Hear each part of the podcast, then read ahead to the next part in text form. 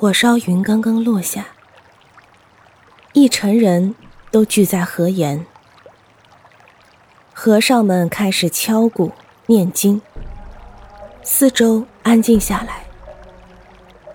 众人一起注视着河面，鼓声一停，数百盏河灯相互拥挤着飘过来。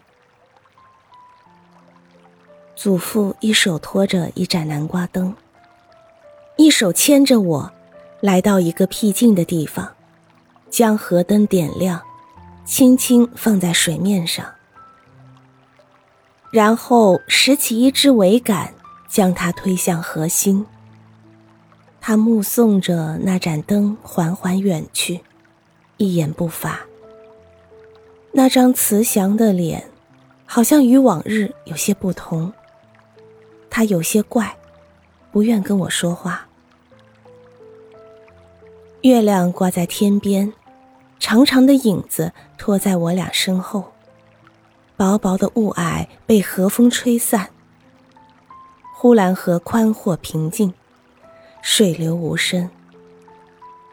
不一会儿，水面上就只剩下几星零落的烛光，在灯碗里一闪一闪。河灯到哪儿去了？